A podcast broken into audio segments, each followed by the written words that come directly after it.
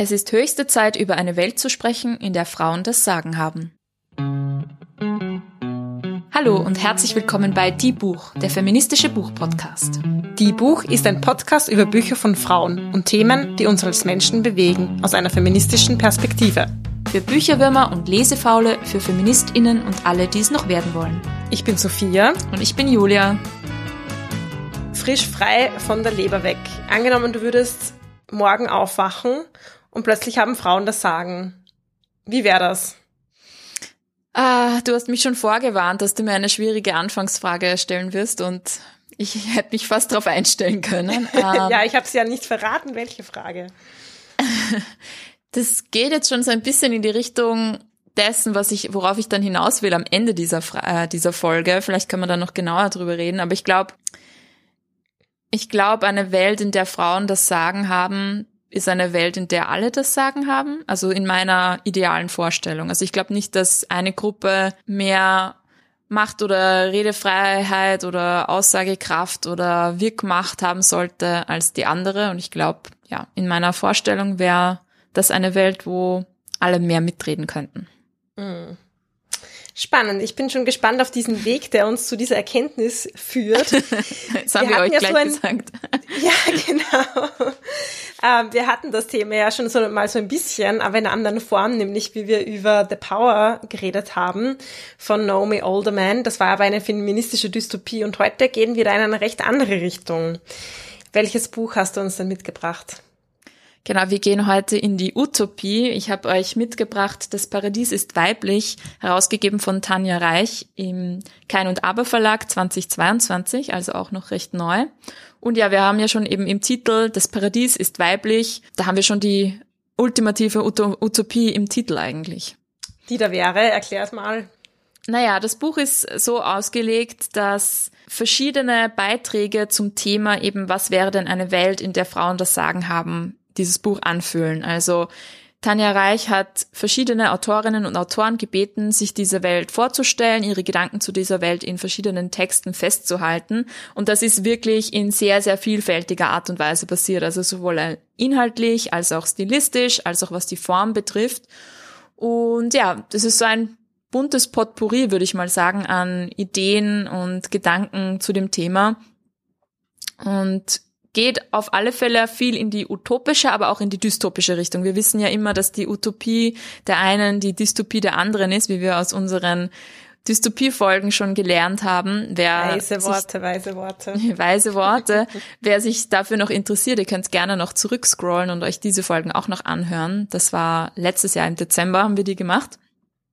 Genau, ja, aber heute bewegen wir uns trotzdem eher so auf der positiven Seite, hoffe ich mal. Ja, auf der paradiesischen mindestens. Auf der paradiesischen. Aber ich, aber ich finde es ja interessant, dass sie sagt oder dass der Titel nicht ist, das Paradies ist eine Frau oder im Paradies sind Frauen, sondern das Paradies ist weiblich. Das ist ja wieder was anderes, weil wir wissen ja, es gibt Weiblichkeit, es gibt Männlichkeit und das muss jetzt nicht unbedingt mit Männern und Frauen zusammenhängen oder anderen Geschlechtern, sondern Weiblichkeit und Männlichkeit verändert sich ein Spektrum. Alle Menschen, würde ich jetzt mal sagen, tragen ja diese verschiedenen Qualitäten, je nachdem, wie ich sie jetzt definiere, aber in sich. Ähm, und sie hat das auch so genannt, das Paradies ist weiblich. Gibt es da diese mhm. Differenzierung?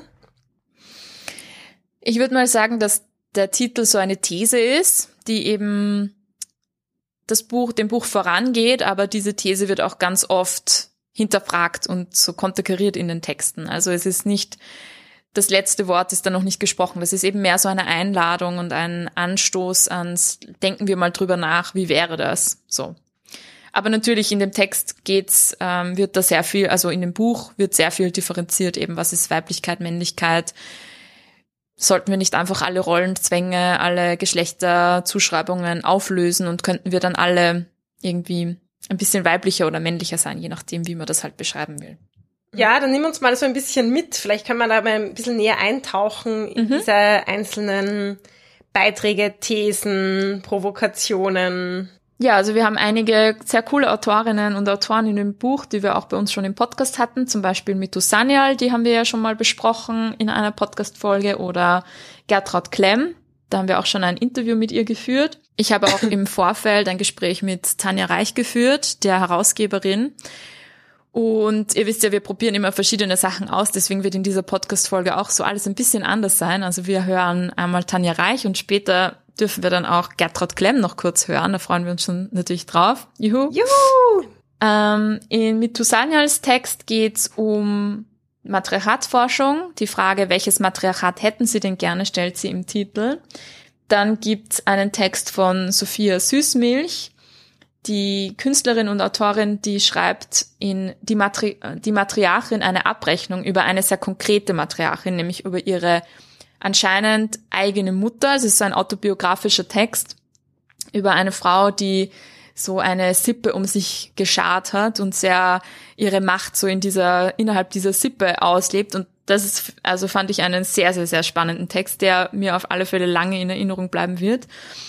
Also das ist wieder ein ganz anderer Zugang. Dann gibt's zum Beispiel Nicolas Mahler, der ein Comic gemacht hat über den Literaturbetrieb, so passend auch zu unserem Thema im Podcast. Der, das Comic heißt Die Verlegerin und da geht's um einen Autor, der eben zu einem Verlag geht, weil er sein Manuskript eben anpreisen will und diese Verlegerin ihn aber total diskriminiert, weil er eben ein Mann ist. Also es ist die volle Umkehrung irgendwie des Literaturbetriebs.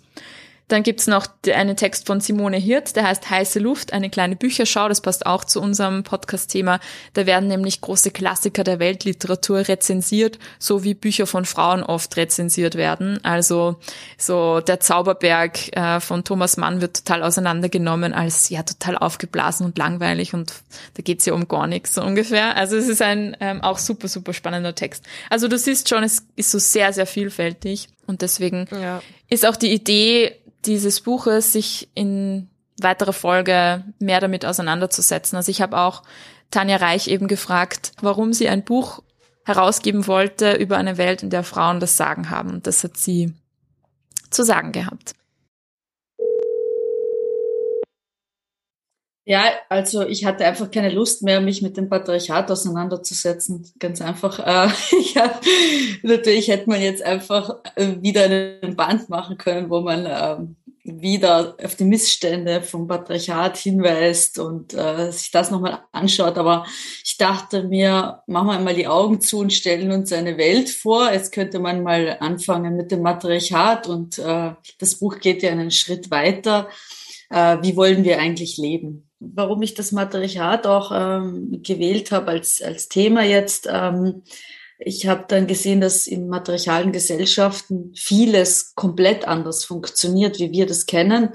Und wir sind einfach äh, in einer patriarchal geprägten Gesellschaft groß geworden und leben darin auch schon seit Jahrhunderten. Und wir können uns ja auch gar nichts anderes vorstellen. Und ich fand es eigentlich äh, spannend, mal zu schauen, wie leben denn andere Gesellschaften? Was kann man sich daraus eigentlich ziehen für unsere Gesellschaft? Und was könnte es an anderen Möglichkeiten noch geben? Das war vielleicht mal so die Idee dahinter. Und ähm, das ist auch das, was ich mir wünschen würde, im Prinzip eine Art, äh, wir gehen Hand in Hand in eine friedliche Zukunft, wo jeder, jede ähm, einen Platz hat, wo alle leben können, wie sie wollen, wo es äh, keine gesellschaftlichen Konventionen, Erwartungen, Einschränkungen, ja, Diskriminierungen gibt. Das wäre vielleicht, wenn man jetzt utopisch denkt, da wirklich so die Wunschvorstellung, die auch, würde ich sagen, alle Beitragende teilen.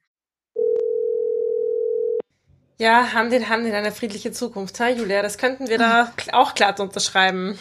Ach, so schön. Aber was in mir schon sehr resoniert, ist dieses Thema der Vorstellungskraft, was sie auch angesprochen hat. So, Gesellschaftsformen sind so unterschiedlich und so viel Unterschiedliches ist überhaupt möglich, weil oft fehlt eben diese Vorstellungskraft. Und ich glaube, da kann man in der Geschichte suchen, man kann in der Gegenwart in coolen Experimenten suchen, aber auch in der Kunst und in der Kreativität, das so den, den Geistern entspringt. Ich glaube, das ist eines der wichtigsten Dinge, sich diese Vorstellungskraft zu behalten. Genau, und das Buch ist da auf alle Fälle so ein Beitrag, der da einfach in sehr viele kreative Richtungen geht. Mhm. Und was mir jetzt aufgefallen ist, es kommt ja die Frage vor, und klar, das ist auch ja im Titel impliziert, wie wäre es denn, wenn Frauen an der Macht sind, wenn Frauen in wichtigen Positionen sitzen, so das gesamte Thema Matriarchat, auch wenn es manchmal dieser Begriff so ein bisschen verstaubt klingt. Aber ich finde es total spannend. Vielleicht können wir da gleich ein bisschen einhaken. Sehr gerne. Das erste, wie gesagt, dass ich mir rausgepickt habe, wäre der Text von Mitu Sanyal.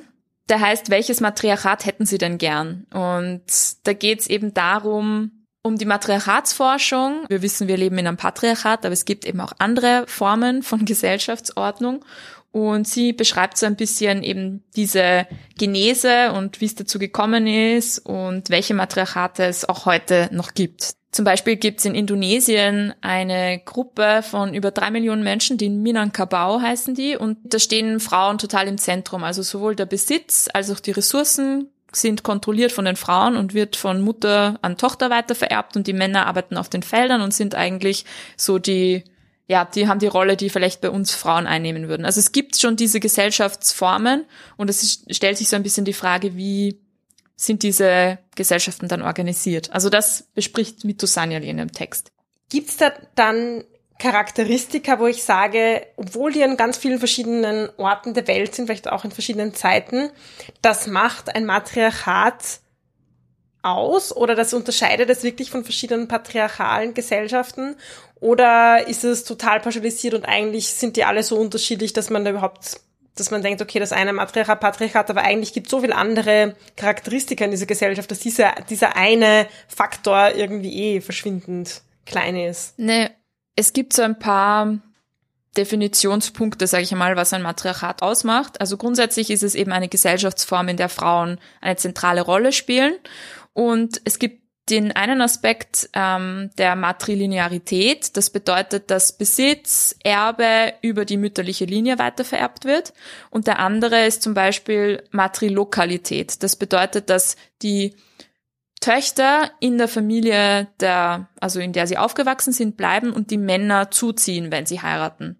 Und das ist auch ein ganz wichtiger Punkt eigentlich oder macht halt viel aus, wenn Personen immer aus ihrem Umfeld rausgerissen werden und dann woanders eingepflanzt werden, dann sind sie bis zum gewissen Grad viel machtloser als die Person, die schon ihrem, in ihrem Netzwerk nach wie vor eingebettet ist.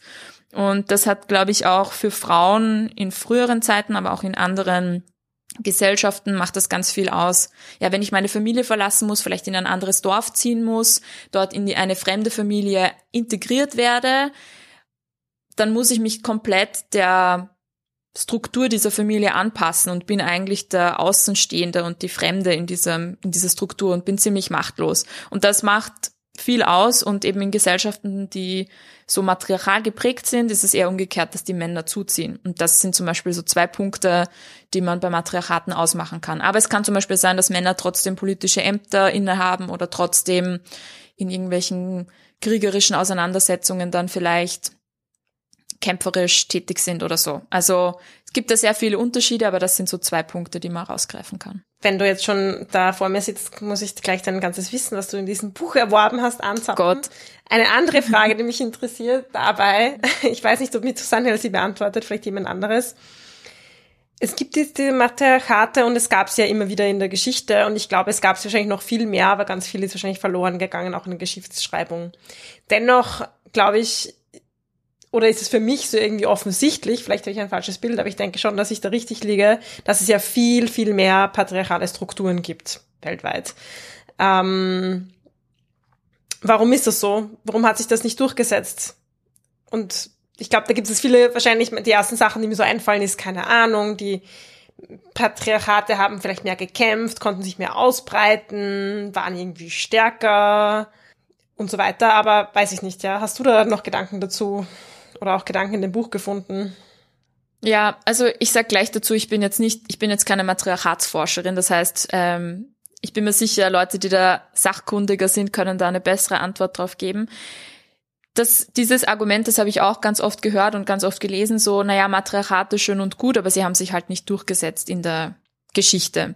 Und es eigentlich auch in der Geschichte der Matriarchatsforschung ist dieser Gedanke so voll verankert. Also ist der erste, der sich mit Matriarchaten beschäftigt hat, so wissenschaftlich war der Schweizer Anthropologe Johann Jakob Bachofen im 19. Jahrhundert und der hat eben diese hatte diese These, dass das Matriarchat ein früheres Stadium in der gesellschaftlichen Entwicklung war und dass es einfach sich dann evolutionär zu einem Patriarchat hinentwickelt hat oder dass die eben einfach ausgestorben sind. Und das ist natürlich auch ein super patriarchal geprägter Gedanke, muss man halt auch sagen, dass diese Forschung auch eben in dem Patriarchat schon verankert ist. Aber trotzdem ist es natürlich nicht zu leugnen, dass es viel mehr patriarchale Strukturen gibt als matriarchale. Hm. Und ich kann es dir nicht ganz beantworten. Wenn jemand da draußen ist, der uns zuhört, der das besser beantworten kann, gerne. Ähm, was ich für mich noch so gelernt habe oder mitgenommen habe, ist, dass es nie so einfach ist. Also, dass es nie nur darum geht, ist es jetzt ein Matriarchat oder ein Patriarchat, sondern dass die Gleichstellung der Geschlechter oder die Geschlechterrollen in verschiedenen Zeiten und verschiedenen Kulturen immer sehr, sehr unterschiedlich, wir mal, vorherrschend waren. Also ich habe mir zum Beispiel eine Doku angeschaut, Ascent of Woman von der BBC, die auch ausgezeichnet ist. Also eine super, super coole Doku-Reihe, sogar mit vier Episoden, könnt ihr mal nachschauen, von Amanda Foreman, die Autorikerin, äh, Autorin und Historikerin ist. Hm, Autorikerin, spannend. Und das ist eine gute neue Wortkreation. Autorikerin. Sie ist eindeutig Autorikerin. ähm, ähm, und sie zeigt in der ersten Folge dieser Doku-Reihe verschiedene antike Zivilisationen, also die alten Griechen, die Ägypter, die Römer und sie zeigt, wie die Gleichstellung der Frau oder wie die Gleichstellung der Geschlechter sich immer wieder verändert hat und wie das ein ständiger und ewiger Kampf und ein Vor und Zurück ist. Und das auch, wenn eine Gesellschaft jetzt patriarchal geprägt war, das trotzdem nicht unbedingt was aussagt darüber, wie frei oder unfrei Frauen zum Beispiel waren. Also kleiner Fun Fact. In dieser Doku kam zum Beispiel raus, da haben sie einen führenden Altertumsforscher von der University of Edinburgh interviewt, deswegen habe ich mich daran erinnert, weil ich liebe natürlich Edinburgh. Und der hat die Stellung der Frau im antiken Griechenland mit der Stellung der Frau in Afghanistan unter der Taliban-Herrschaft verglichen. Also anscheinend waren die Griechen zwar die Wiege der Demokratie, aber die galt eben nur für sehr kleine Gruppe an Menschen. Und wie heftig eigentlich die Unterdrückung von Frauen in dieser Gesellschaft war, das hatte ich zum Beispiel gar nicht am Schirm. Und gleichzeitig zum Beispiel bei den Ägyptern, das war eine viel, viel offenere, viel gleichere Gesellschaft. Also da zeigen sie dann auch Kunstartefakte her, wo man sieht, dass Männer und Frauen wortwörtlich auf Augenhöhe stehen und auch praktisch gleich aussehen, gleich angezogen sind und ich habe einfach für mich aus dieser Doku auch mitgenommen, es ist nicht so einfach, es ist kein linearer Prozess von Unterdrückung zu Gleichstellung oder von Matriarchaten zu Patriarchaten, sondern es ist ein ständiges Vor und Zurück. Und es ist, geht auch darum, eben welche Gesellschaften oder Kulturen einfach dann überrannt worden sind mit der Zeit und welche sich durch vervielfältige Gründe durchgesetzt haben. Und irgendwie so im Laufe der Beschäftigung mit dem Thema habe ich mir dann auch gedacht, ist das wirklich die relevante Frage? Ob jetzt, warum sich Matriarchate nicht durchgesetzt haben. Man könnte auch fragen, warum, warum wurden so große Teile der Welt kolonialisiert? Ja, mhm. es haben gewisse historische, sag ich mal, Bedingungen dazu geführt oder Menschen haben das dazu gebracht, dass große Teile der Welt extrem unfrei geworden sind und große Teile der Menschheit extrem unterdrückt wurden. Und nur weil das eben geschichtlich sich so entwickelt hat, heißt es nicht, dass es eine, dass es irgendwie gerechtfertigt ist dadurch. Und deswegen denke ich mir, okay, vielleicht haben Matriarchate nicht so sehr überlebt wie Patriarchate. Trotzdem heißt das nicht, dass wir nicht an einer gleicheren und gerechteren Welt bauen müssen. Und wir sehen ja auch heute sowas wie dass Besitz über die mütterliche Linie vererbt wird oder dass Frauen nicht unbedingt zu Männern oder zu den Familien ihrer Männer ziehen. Das ist in unserer Bubble jetzt, wir beide hier, auch gar nicht mehr die Frage. Ja, also mhm. ist nicht mehr die Frage, ob nur mein Bruder das Erbe meiner Familie bekommt oder ich, sondern wir bekommen das beide. Und ich glaube, darauf läuft es hinaus, dass wir irgendwann dazu kommen, dass es eine gleichere Welt ist für, für alle. Ja, und ich finde das voll wichtig, was du sagst zu diesem Vergleich zum Beispiel auch mit Imperialismus oder Kolonialismus, weil das hört man ja immer noch und damit tue ich mir auch schwer, weil es einfach so eine andere Perspektive ist, aber so dieses Ding, naja, die haben sich durchgesetzt, die waren stärker, die hatten irgendwie bessere Waffen und so weiter und dann denke ich mir immer, ja, was ist das für ein Argument quasi, ist das dann, ja. dann ein scheinbar unter Anführungszeichen evolutionistisches Argument, heißt aber nicht, dass zum Beispiel diese, die Gesellschaften, die dadurch unterdrückt wurden oder vielleicht sogar ausgerottet wurden, ähm, nicht ebenso ein gutes und lang anhaltendes Leben auf dieser Welt führen konnten. Und ich denke mir jetzt auch mit Klimakrise oder so, wir haben das Gefühl, das ist jetzt die vorherrschende Lebensweise und hat sie durchgesetzt, weil es uns weil wir alle damit besser überleben und Bevölkerungswachstum, aber ich weiß nicht, in ein paar hundert Jahren schauen wir zurück und haben vielleicht eine andere Perspektive drauf, weil eben ganz viel oder auch ganz viel von unserer Umwelt oder Gruppen von Menschen das halt nicht überlebt haben. Aber das ist oft so, ja, die, die, das, das Argument, ja, weil mein Argument wäre, dass, naja, wie können wir denn gut leben für uns und für unsere Umwelt? Und das andere wäre halt so, okay, wer setzt sich durch? Und mhm. das sind aber für mich zwei unterschiedliche Perspektiven. Und ich denke mir, ja, auch in der Forschung, in der Wissenschaft kommt es ja immer darauf an, mit welchem Blick, aus welcher Position blicke ich denn in die Vergangenheit. Und da kann ich auch diese verschiedenen Perspektiven anwenden und mir eben diese Fragen stellen, ja, wo schaue ich denn hin drauf? Oder was heißt denn überhaupt Macht? Ist Macht jetzt bei der Person, die zum Beispiel Eigentum vererben darf? Das ist ja auch wieder eine gewisse Perspektive. Oder liegt Macht vielleicht auch woanders und so. Also es ist, glaube ich, ja sehr komplex. Mhm, absolut. Und eben nur weil sich was durchsetzt, heißt es nicht, dass es irgendwie besser oder ähm, nachhaltiger ist für unsere für unsere Zukunft und für unser weiteres Leben. Ja, ich finde das auch ein total zynisches Argument und furchtbar. Also was es halt ja dass man, dass man Genozide und die Zerstörung der Umwelt und von was auch immer rechtfertigt damit, naja, es waren halt stärker, ist unfassbar für mich. Also, und so ähnlich denke ich es mir auch bei den Matriarchaten. Ich denke mir, ja gut, also die Patriarchate haben sich vielleicht durchgesetzt, heißt jetzt aber nicht, dass die Patriarchate ein besserer, bessere Gesellschaftsform sind oder dass wir nicht in Zukunft drüber nachdenken sollten, wie wir damit weitermachen wollen. Weil klar, es funktioniert nicht. es funktioniert einfach nicht. Ja, man macht sich halt sehr bequem, wenn ich sage, das ist halt so, das ist irgendwie natürlich unter Anführungszeichen und that's genau, it. Genau. Ja, ein Text, der mir auch äh, super gut gefallen hat im Buch, natürlich auch, weil wir große Fans sind dieser Autorin, ist natürlich der Text von Gertrud Klemm. Und Gertrud, Gertrud. Nein. Aber wir ja. Jetzt jedes Mal so einen, so einen Sprechgesang anstimmen, wenn wir über ja. Gertrud Klemm sprechen. Und ja, und wir haben eben auch sie gefragt, ob sie uns kurz was dazu erzählen kann. Einerseits zu ihrem Text, aber auch zu ihrer Vorstellung von einer Welt, in der Frauen das Sagen haben. Und sie hat uns dankenswerterweise eine kurze Nachricht geschickt und die spielen wir euch jetzt auch kurz vor. In meinem Beitrag zu der Anthologie habe ich eigentlich Wissenschaftskritik geübt. Die Wissenschaft war ja immer nur so gescheit und brauchbar, wie der Horizont des Wissenschaftlers breit war. Und nachdem die Wissenschaft rein männlich war, ist natürlich der Blick auf das weibliche Prinzip in der Natur ein herablassendes. Das heißt, Gebärfähigkeit wird als Schwäche eigentlich hingestellt. Und ähm, ja, das haben wir halt ein bisschen so auch mit unserer Art, äh, wie wir in Zoos gehen und wie wir unsere menschlichen äh, Bedürfnisse und unsere, unsere sozialen Strukturen ein bisschen den Tieren überstülpen, die ja fast alle, wenn wir zumindest jetzt von den Zootieren ausgehen, matriarchal organisiert sind. Das wird ja lustigerweise nicht erzählt. Es wird dann gesagt, dass das Rudel sind und da gibt's ein Männchen oder so, aber dass da, dass das so wie bei den Löwen oder Elefanten oder so oder bei den Gnus, dass das eigentlich Matriarchate sind und die Männchen eigentlich nur so kurz vorbeikommen und dann wieder weggehen müssen oder vertrieben werden eigentlich aus dem Rudel.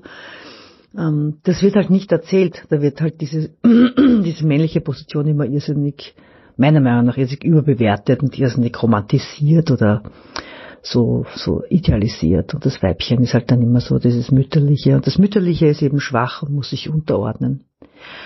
Das ist auch das, was ich mir in einer matriarchalen Gesellschaft eigentlich erwarten würde, ist, dass dieses patriarchale Prinzip, dieses brutale Prinzip eigentlich des Herrschens und, und Zuteilens von Besitz etc. anders organisiert ist. Und ich finde das immer sehr lustig, dass immer wieder die Kritik an der Matriarchatswissenschaft und so weiter geübt wird. Also ich habe ganz viele Frauen über Matriarchate reden gehört und die haben dann gesagt, ja, aber das ist ja umstritten und zu hinterfragen, das ist überhaupt nicht umstritten. Also es, es gibt eine, eine Handvoll Matriarchaten auf der Welt, die sehr gut und sozial wahnsinnig gerecht und vorbildlich funktionieren.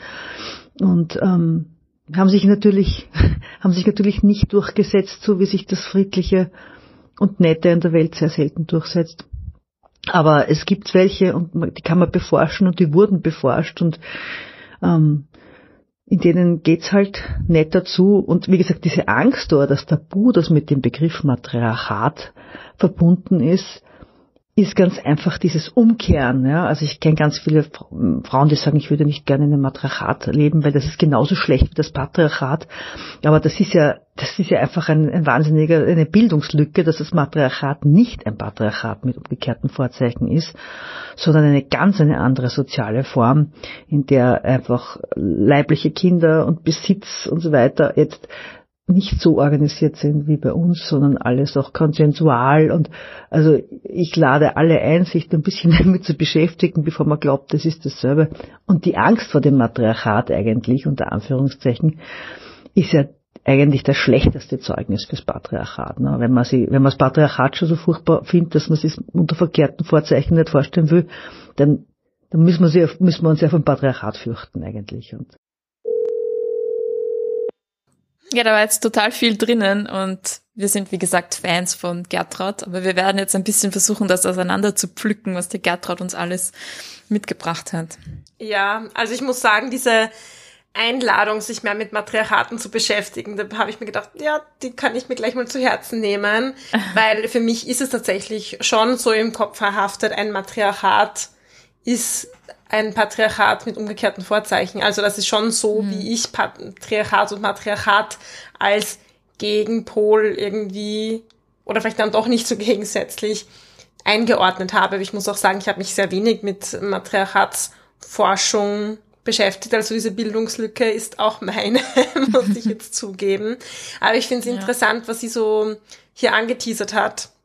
Ich finde auch, dass es spannend ist, sich damit zu beschäftigen und ich habe mich auch zu wenig damit beschäftigt, deswegen wahrscheinlich. Aber so mein erster Gedanke ist ein bisschen mm, oder das Problem, das ich damit immer habe, ist so diese Idee, dass eben eine weibliche Welt eine friedlichere wäre, ist einfach dieser Essentialismus, diese Idee, dass Frauen einfach grundsätzlich friedlicher sind und dass diese Welt deswegen auch eine bessere wäre. Also da da tue ich mir persönlich ein bisschen schwer, weil ich das Gefühl habe, da drückt man Frauen dadurch auch was auf, ähm, was dann wieder eine Geschlechtszuschreibung ist oder eben auch in traditionelle Geschlechtszuschreibungen hineinpasst.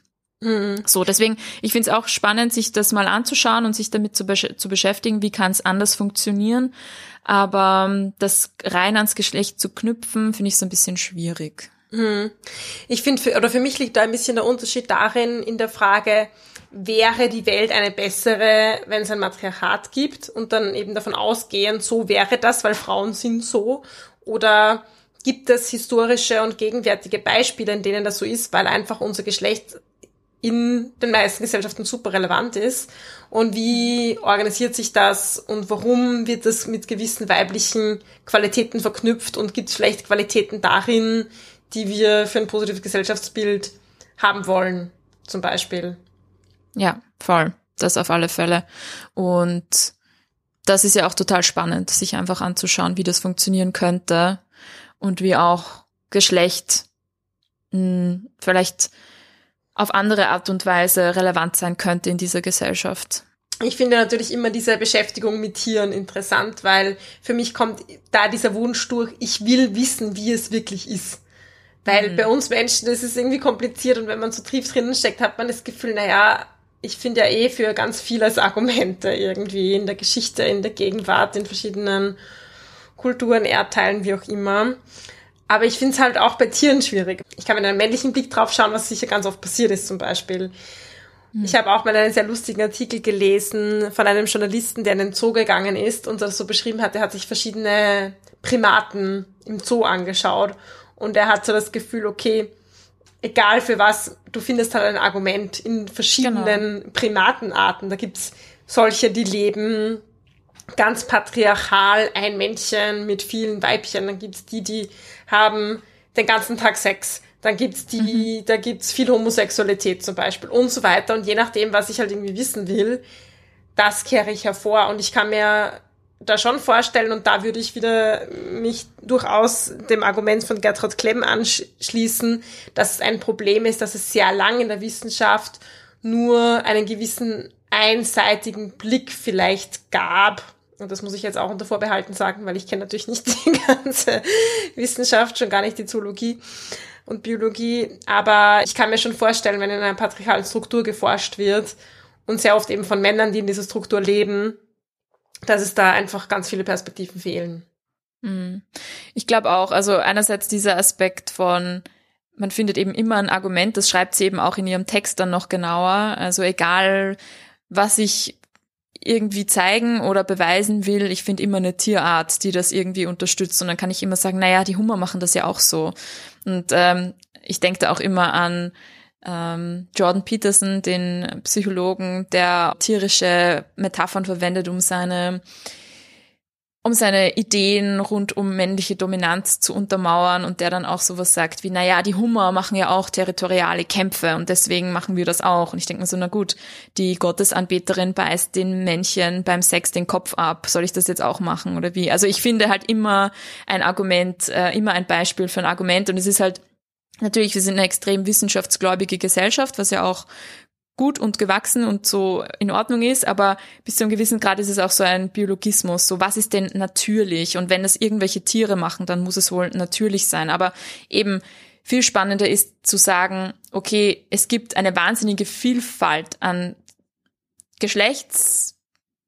Geschlechtsbeziehungen, Verhältnissen, Arten und Weisen, wie wir zusammenleben können. Und diese Vielfalt ist uns so ein bisschen verloren gegangen, eben dadurch, dass es alles so patriarchal geprägt ist. Mhm. Ja.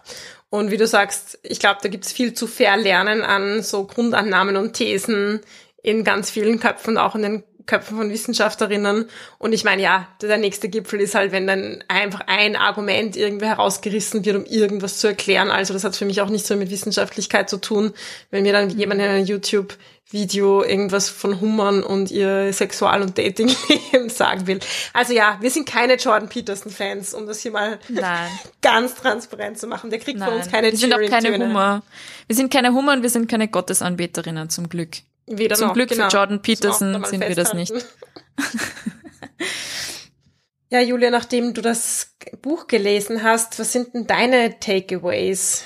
Was würdest du sagen nun zu dem Anfangsstatement, das Paradies ist weiblich? Stimmt das? Ähm, also ich würde nicht unbedingt sagen, dass das Paradies weiblich ist. Ähm, ich bin auch nicht so ein Fan von diesem Zitat The future is female, weil ich finde, das schließt einfach ganz viele Menschen aus. Ich bin eher ein Fan von einem Zitat, das ich mir auch nochmal rausgeschrieben habe. Das kommt zwar nicht im Buch vor, aber daran musste ich einfach denken, von Johanna Donal. Die schreibt, die Vision des Feminismus ist nicht eine weibliche Zukunft, es ist eine menschliche Zukunft, ohne Rollenzwänge, ohne Macht- und Gewaltsverhältnisse, ohne Männerbündelei und Weiblichkeitswahn. Ich finde, das ist für mich so auch meine Vorstellung, je mehr wir Geschlechterzuschreibungen aufbrechen können, je mehr wir bestehende Ungleichheiten aufbrechen können, desto mehr sind wir alle frei, eine menschliche Zukunft zu führen gemeinsam. Und eben, da möchte ich auch nochmal auf einen Text hinweisen, der mir auch gut gefallen hat im Buch, und zwar Queertopia von Linus Giese. Da geht es eben auch darum, dass wenn wir unsere, wenn wir unser Geschlecht frei wählen können, wenn wir uns von diesen Zuschreibungen lösen, dann kann jeder Mensch friedlich und liebevoll und zärtlich sein, weil momentan muss man ja auch sagen, dass das Patriarchat ja auch Männer sehr stark in eine dominante und gewaltvolle Rolle drängt und ich glaube, wenn wir uns davon lösen würden, dann wäre es auf alle Fälle eine friedlichere Welt. Absolut. Und wie du sagst, ich glaube, sehr viele Burschen und Männer leiden auch unter diesen sehr starren Rollen, Zuschreibungen Korsett. Das ist ja, wir wissen ja, im Patriarchat leiden ja nicht nur unter Anführungszeichen die Frauen, sondern auch ganz viele Männer, nicht alle, aber, aber schon sehr viele. Und ja, das ist für mich auch eine sehr wichtige und schöne Vorstellung und Utopie, weil ich glaube auch, also ich merke es auch bei mir selber irgendwie in, in meinem eigenen Leben, dass es einerseits diese unterbewussten Vorschreibungen gibt, wie habe ich als Frau zu sein oder diese einfach diese un unterbewussten Verhaltensmuster, die so ganz in Tiefe mir drinstecken und umgekehrt aber auch immer so diesen, diesen Widerstand dagegen, vor allem als Feministin und nein, das will ich jetzt gerade erst recht nicht erfüllen und das ist irgendwie eine Anstrengung in beide Richtungen, habe ich manchmal das Gefühl. Mm, das stimmt, das stimmt. So ein bisschen eine Entspannung des ganzen Themas wäre schön. Ja, Entspann die.